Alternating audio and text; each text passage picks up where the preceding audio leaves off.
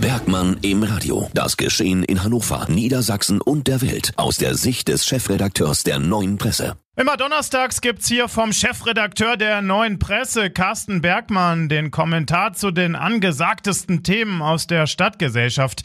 Ja, und heute dreht sich alles um Hannovers wohl heruntergekommensten Betonklotz, das IME-Zentrum.